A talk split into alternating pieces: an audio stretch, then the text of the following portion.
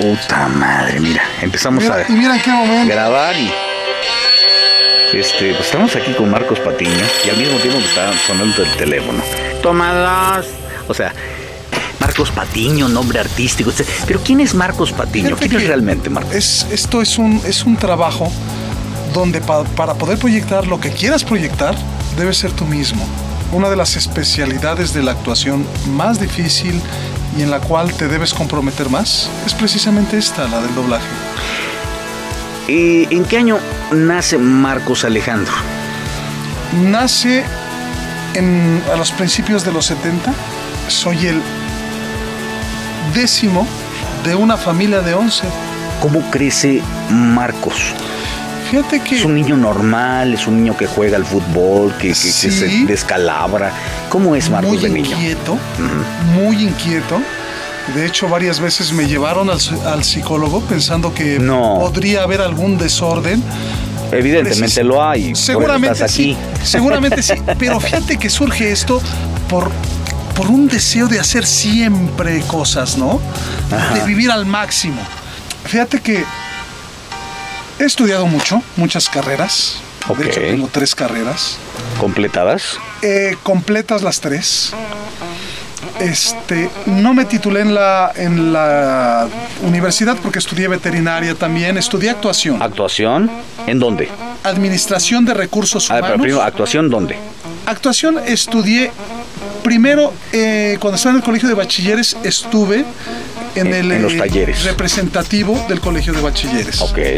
Posteriormente estudié con, varios directores, este, no la carrera completa de actuación, pero sí. No, pero tú fuiste, tú haciendo tu propia carrera con un profesor, con una especialidad acá, etcétera. Exactamente. De hecho, inclusive con un- una persona muy importante dentro del doblaje en México, como fue el señor Fogarty. Tú, como no, Jorge Sánchez Jorge Fogarty. Sánchez Fogarty. Una de las instituciones del Por doblaje supuesto, moderno mexicano. Inclusive él, estuve tomando clases con él en el CEA. Él me llevaba a tomar clases de técnicas de televisión. En el CEA. Pero no propiamente inscrito en ella, ¿eh? Él me llevaba porque él era profesor de ahí. Pero vamos a seguir con el señor Patiño, vamos a seguir en una pregunta y otra pregunta, el doblaje, ¿cómo comenzó Marcos? Porque esto se está poniendo, se está poniendo caliente, esto es la vida cotidiana de un actor de doblaje como el señor Marcos Patiño o como un servidor. Regresamos. El chiste de esto es hacer lo que quieres sin importar cómo.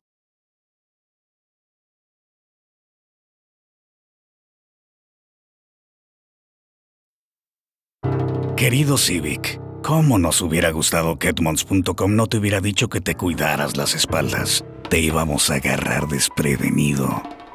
Shh, estamos de cacería. Es temporada de Civics. El nuevo Chevrolet Cruze, empezando en menos de 17 mil. Maneja con todo. Ser o no ser. Pero ser o no ser qué. Cuando uno pretende ser actor, uno pretende ser ingeniero, arquitecto, no es tan fácil como solamente querer las cosas. Hay que vivir, hay que soñar y hay que luchar fuertemente por lograrlas. Estamos con Marcos Patiño, un actor y un director del doblaje mexicano. Acabas de mencionar algo muy importante, el soñar. Todo empieza a través de un sueño. Yo desde pequeño tenía la ilusión de ser actor, de ser veterinario y de ser político. Porque son tres cosas muy distintas, ¿eh? Completamente distintas. Sin embargo, son sueños que vas teniendo de niño Claro. y cuando eres grande tienes la obligación de hacerlo realidad. Precisamente en la Compañía Nacional de Teatro de Bellas Artes Sí.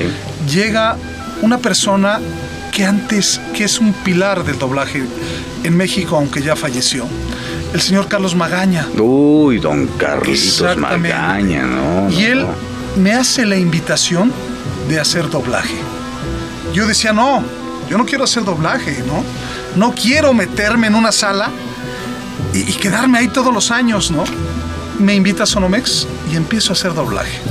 ¿Esto en qué año fue? Esto fue en el año de 1989. Wow, wow, wow. Ya llovieron. Ujú. Estamos Y hablando de entonces, 21 años prácticamente. Ajá. Me este, presenta con Jorge Arregui, que en ese momento era gerente de producción. Uno de los empresarios principales el día de hoy del doblaje, mm, ya no digamos mexicano, del doblaje Internacional, latinoamericano internacional. ¿Tú recuerdas cuál fue el primer proyecto que tocaste en el mundo del doblaje? El primer proyecto. Ya sea que película, ya sea director, Fue una ya sea... película con Jorge Sánchez Fogarty y se llamaba algo así como Secreto de la Oscuridad o algo así, un largometraje. Y fue algo muy chistoso porque él me decía, no, no, no, tú ya has hecho doblaje. Y era la inconsciencia de, de- hacer doblaje, porque lo ponía a la primera, porque no sentía la responsabilidad de lo que estaba haciendo. Ya cuando te recae, cuando te das cuenta y recae en ti la responsabilidad, Ajá. dices, ah, caray, ¿no? Sagrada ingenuidad. sí, sí, sí. Utilizaba o utilizó un dicho, ¿no? El chingue su madre, no pasa nada. Ajá. Y va. Y entonces me decía este Jorge Sánchez, no, no, tú ya has hecho doblaje. Le dije, no. Entonces hice ese largometraje. Me dijo en la tarde, ven en la tarde para que hagas 30 looks. Pero era un recuerdo que de compañera tenía a Mónica Manjarres. Ah, Y era algo muy hermosa. sencillo porque eran diálogos muy cortos. Entonces yo me los aprendía, el ritmo era muy cómodo y me eché los 30 loops con una facilidad tremenda, ¿no? Pero el problema viene cuando me dice, te voy a dar un fijo. De acuerdo. Yo muy seguro, ¿no? De lo que estaba haciendo. Una serie que se llama, o se llamaba Hooperman. sí, cómo no, por supuesto. Y me da un detective, y me da un detective mucho mayor que yo, mucho mayor que yo. Entonces, llego al atril, junto a mí estaba la señora Lisa Wheeler, estaba Wow, el mismo Carlos Magaña, Ah, temblar. estaba Martín Soto, Uh, Martincito. y entonces tienes que llegar y estar al mismo nivel de ellos. Nótese, nótese que en ese tiempo todavía los actores se ponían juntos en un atril como este. Este atril ya está puesto o de alguna forma creado para, Para una sola persona. Pero esto eh, vamos a pensar que era por eh, en- a lo ancho por 6, 7.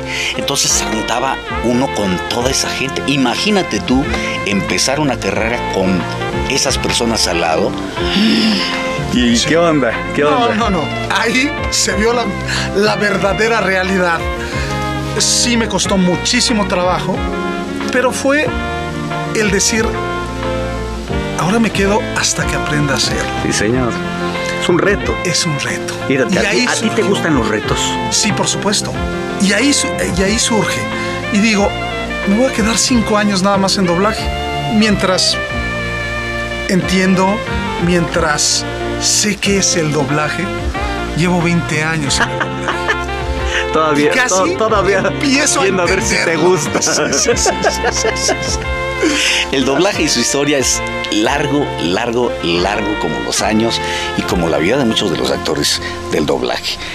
Pero yo tengo, yo tengo una duda, no sé si le agrade mucho lo que le voy a preguntar a Marcos, pero después de unos cortes, después de este corte que a continuación nos va a contestar, ¿por qué es tan famoso su temperamento? Tiene un carácter muy particular y él es muy famoso porque él es Marcos Patiño. Regresamos. ¿Cuál temperamento? Yo digo, si, algún, si en algún momento yo tuviera flojera de levantarme para venir a trabajar, o dijera, otra vez dirigir, en ese momento, dejo de dirigir.